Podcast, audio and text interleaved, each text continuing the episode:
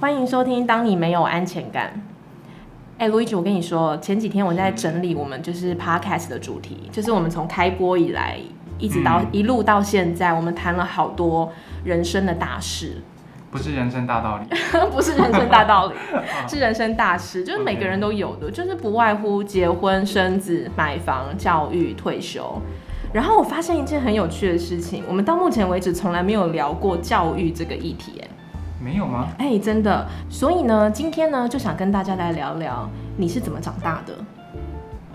吃饭、睡觉、读书、工作长大的，这样算吗？你是要问这个吗？哎、我知道了。你说，呃，爸妈怎么教养？对啊，就是你是怎么长大的啊、就是爸妈怎么把你养大的，你知道吗？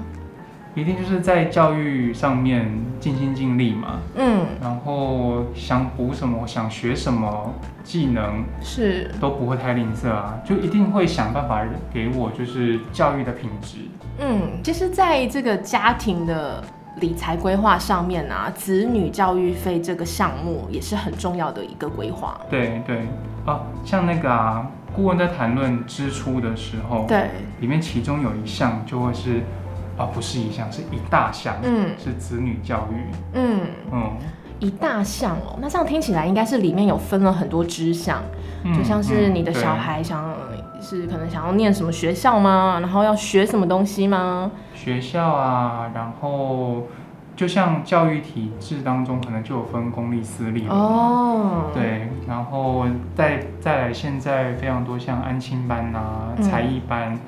或是未来要不要出国念书？嗯这种蛮嗯，或者是说学习到什么时候？大学毕业、硕士毕业，还是要栽培到博士？对，就是在父母的能力考量之下，父母会想要给予他到什么样程度的支持。对，我在想子女的教育费上面，每一个人的预算一定都不一样。呃，我之前有机会，然后我就看到，然后我就问其他的顾问，就是说以平均值来说的话，大概会要落在四百万到五百万上下。OK，嗯，但是如果我今天是以最低标准、最呃最一般的品质，嗯，然后读到所谓的义务教育结束，十二，年义务教育，对。所以是高中毕业。嗯，大概也还是要两百万，哦两百哦，嗯，嗯。了解。所以其实这听起来还是有一些落差，哎，嗯，就以我们自己顾问的资料看起来是这样子，嗯，更不要说有一些像是他如果从高中或是大学，甚至研究所，可能都是要在国外就读嗯的话，这一些上千万都有可能上千万，没错，嗯，对。说到就是教养这件事情啊，我觉得教养其实是两件事情，就像教你怎么教育你的小孩，跟你怎么养你的小孩。嗯对，如果我们就是单纯就是把这个这这两个字拆开来看的话，就是所谓的教啊，就是分很多种类型、哎。嗯就是举个例子来说，就是说，哎、大家会想要怎么样，就是教育你的小孩。普遍来说会分成就是嗯两种，第一种呢就是不能输在起跑点的类型。这一类型的这种的教育方式啊，通常就是我的小孩，我什么都要给他学，十八般武艺，样样都要精通，然后长大就忘记哦，就是希望他长大什么都会，嗯。能与世界接轨。，OK，嗯，那有的做做到就是更极致一点的，就是可能就是直接就是把小孩送出国去学。嗯。嗯，我有一个朋友真的就这样子哎、就是嗯他把老婆跟小孩就是送到越南念国际学校、嗯 o k 嗯。然后他就跟我分享他的小孩什么都会，法语也会，德语也会，足球也会，然后西洋棋也会。就是他，他就是想要他的小孩什么都会。可是很有趣的事情是，他可以为了要成就他小孩的这一个教育品质，他可以牺牲，就是说跟他们，就是跟他的小孩分隔两地。哦，对，因为等嗯于说他要把小孩送出国，对，那另外呢，还有第二种类型的人，就是嗯快乐长大就好的类型。OK，这类的父母可能对于就是教育这件事情，觉得，哎，没有关系啊，就是小孩子不要有压力，嗯他这个年纪就是开心的玩，无忧无虑的就好。嗯，不要有太多的无谓的课业压力啊，然后社会期待，对，也不用学什么东西啊，也不用去上安亲班啊。可能他真的有兴趣的话，可以就是栽培个一两个，但是他不会刻意，不会刻意觉得像刚得，刚讲的十八般武艺，对 OK，没错，这个就是有这两种，我觉得还蛮明显的一个分类。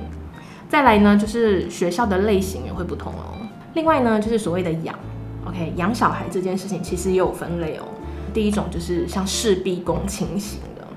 父母坚持什么事情我都要自己来，嗯，打从出生开始。嗯，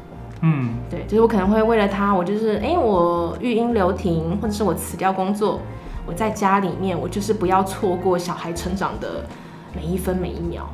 哦，他对于小孩成长这件事情的掌控度应该是要相对高的，要能够在他的期待范围内的。对，或者是他有一定的程度的执着，他觉得他就是要亲力亲为。嗯嗯，嗯另外还有一种类型就是交给专业的来，就是呢，小孩子从小呢，哎、我就请保姆啊，保姆带、嗯 o k 念书了之后我就送去念寄寄宿学校。嗯嗯，OK，然后再再再大一点我就送到国外去，全部都交给专业的来。哦，OK，、嗯就是他可以去找到一个符合他的养老师或是单位，对。嗯，然后把这个信任就托付在他们身上。对，另外还有一种就是请家人代劳型的，就是说，哎、可能是请自己的爸爸妈妈、公公婆婆啊，帮忙就是？哎，隔代教养，对，就帮忙一起照顾小孩，嗯哼。对，大概会分这几种类型。其实我观察了就是这么多不同的这种教养方式啊，虽然说这些方式都各不相同，但是其实我觉得有一个地方都是一样的，就是对小孩的这个爱都是一样的。因为其实你要想哦，今天如果这个父母不爱这个小孩，怎么可能会就是想尽了各式各样的方法，要去怎么样的教育养育我的小孩呢？对不对？嗯，而且通常我自己感受到的也是，就是他会优先把小孩就是教和养的这个权益放的比爸妈自己本身还优先。嗯，钱够不够？对，就是如果你钱不够，你就算有再远大的期待，你的资源拿不出来啊。哎，这就让我想到了我们在前两集的节目也有提到的关于教育费支出的这个项目上面啊，第一名、第二名分别是新竹县市，嗯那台北市占据第三名。那你知道那个详细的金额吗？就是在新竹呃县市啊，他们分别是四点一万跟三点八万元每个月在教育费用上面的支出。那以台北呢来说呢，他们是三点七万元每个月。我觉得其实新竹的虽然说他们是第一名、第二名，但是嗯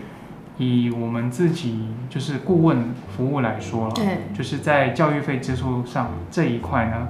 月支出大概也是落在四万上下。哦，那还算有符合哎。高标的话，我印象中大概也是差不多会要到七八万哦，所以嗯是比这个调查平均值再高更多。高的，然后，但同时间，其实还是有很多数的族群，它是大概嗯两到三万。我其实觉得这个也是一个蛮多人的在教育费的月支出上面的一个常态，就是就以嗯顾问服务的数字而言，是，嗯而且我相信在这个支出上面，两三万块其实也可以达到一定的一个教育水准了。对啊，就是不论是在一般的学习上面，或是你有其他额外的进修或是才艺上面，对，其实应该是就已经可以达到一个还不错的品质了。嗯，嗯我常常都在想一件事情哦，就是嗯、在我们就是讨论这个教育费用支出的时候啊，我们每次都在讨论，哎，花这么多钱的同时。我们是不是也有去思考说，父母们就是我们是不是也同时付出了有很多的爱跟陪伴给自己的小孩呢？应该这样讲，你今天之所以会愿意花这么多钱，前面的原因也就是因为，你爱他，没错，对，但是呃，我觉得爱啊还是会分不同的呃层次的。譬如说，就是我们有没有想过，就是每天我们自己花时间陪伴小孩，我们花了多少的时间在这上面？而这个陪伴呢，是不是有意义的陪伴？就我们有没有想过说，诶，我们应该要多听我们的小孩子跟我们说话，而不是说我们每一次的对谈，就是呃，是我们在说给小孩子听。嗯嗯，嗯，就是其实可以常常听听小孩子，就是分享他的一些想法，或者是他每天在学校发生的事情。嗯我觉得父母应该会有一些，会得到一些不同的，好，因为我发觉得，我觉得我会很想问你，同样是前一段防疫的时间，大家也是居家工作，对吧？对你等于一整天二十四小时几乎都是跟你的小孩孩子在一起，嗯那那段时间呢，嗯，你又怎么样去做好所谓的陪伴？不得不说、哎，我是唯一一个就是很乐在其中的人。就是我身边其实有很多朋友，其实都不约而同的发出了就是很多就是求救声，嗯嗯，对，但是我真的就是我可以拥有更多的时间去陪伴我的小孩这件事情，让我感到就是非常的开心哎。然后有一天呢，我的小孩呢就突然跟我说：“哎、妈咪啊，我跟你说，我觉得在家上课学习很好，我不想要回学校去了，我想要我想要你每一天都在我旁边陪我学习。”你知道那个时候，我真的觉得我非常有成就感哎。你知道，有时候我都觉得我人生可能就是，呃，就是过得就是很就是平淡淡泊名利。我唯一的成就感，真的就是养我这个女儿哎。哇，你真的很贯彻我们上次讲的终身大事，哎到现在还在讲终身大事，而且我觉得你是乐在其中的感觉耶，我听起来是这样对，样。我觉得我也是。我们常常发现哦，很多父母啊，就是因为想要给小孩子最好的，所以他在外面就是很辛苦的工作赚钱，但往往回到家以后呢，因为太累了，他就是想要好好休息。嗯所以当小孩子一靠近你来找你玩，来问你作业问题的时候，就你就是可能就是他们会很直觉的回说，哎、你自己去玩，你不要吵我，我很累。哎、去找你妈陪你玩。嗯，这也很常听到。嗯，其实这有一点就是会有一点本末倒置，就是我们辛苦的打拼赚钱，无非就是想要给小孩就是一个更好的生活啊，或是一个教育品质啊。但是往往就是我们自己就是在下班回到家后的这个表现，就是在这一整天的忙碌之后，我们的脸上却写着“我好累，不要靠近我”。那小孩子的感受又会是什么？所以养小孩这件事情啊，真的给我一个最大的体悟，就是呃，父母愿不愿意花时间听小孩子讲话，而且是做有意义的陪伴，会比送他们去就是学更多的才艺啊，或是花更多的钱让小孩学习来的重要哎。嗯，这我认同，因为很多人都说，其实真正的教育是从家中，家中才是最重要家的庭教育，教呃教育场所。嗯嗯，没错。但我还是有疑问，你说，所以你在这么长的时间里面陪伴你的小孩，你也都不靠任何的手机啊、嗯，iPad 这些，三 C 产品啊。对，直接用这个方式来打发小孩吗？哦，OK，哎、你讲到这个真的是太好了，我真的 我要来讲我人生的成就了。怎么？好啊好啊好啊我到目前为止，我真的有一个记录，哎，还无人能破。就是我的小孩啊，在两岁以前完全没有使用过三 C 产品，完全没有吃过零食。那我怎么做到的？我比较好奇后者，哎，没有玩过三 C 完全没有，电脑、手机，没有平板，完全没有。我就是嗯也不看电视，也不在他面前使用三 C，我也不在他面前吃洋芋片。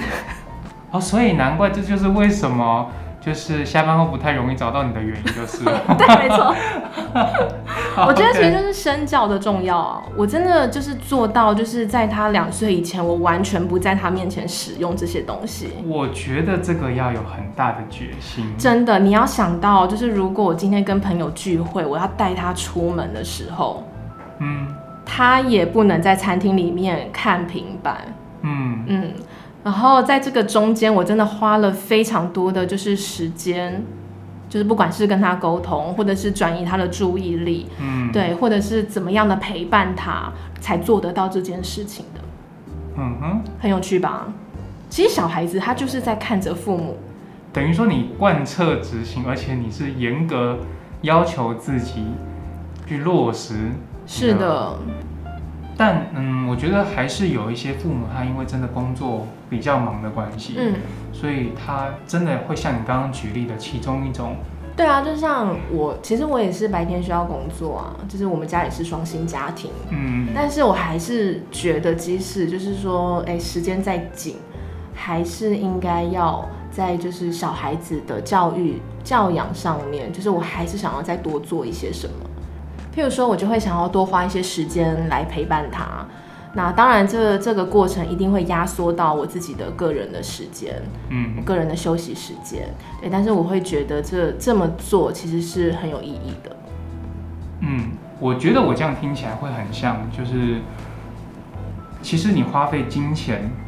在小孩的教育费上面，嗯小孩的教育支出上面，嗯它也就是一个资源。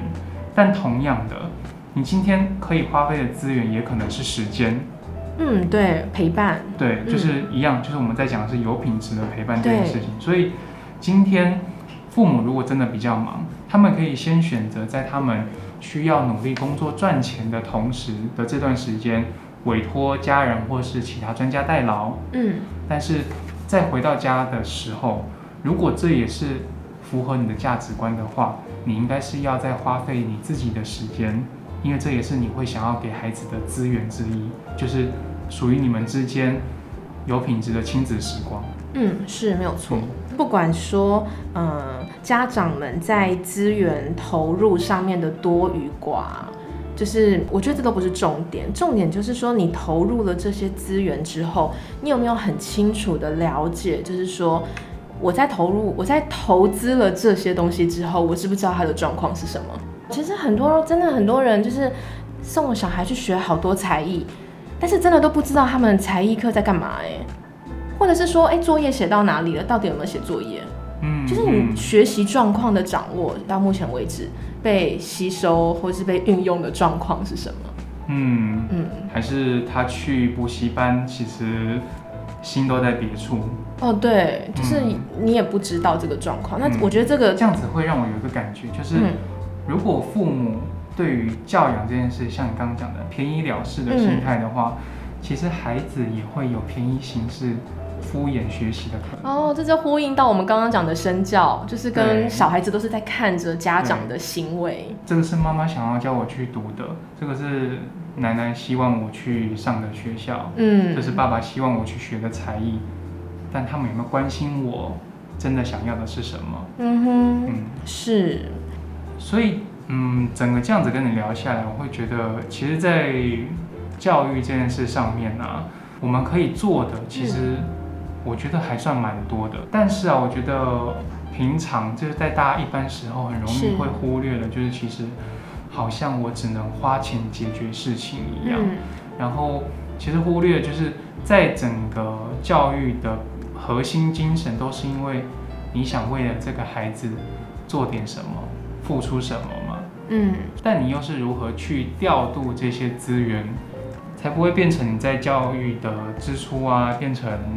预算去压缩或是排挤到了你其他的目标。变成说资源不足啊，或是过度浪费。对，然后让你产生一种就是我明明很希望可以给我孩子什么样什么样的环境，可是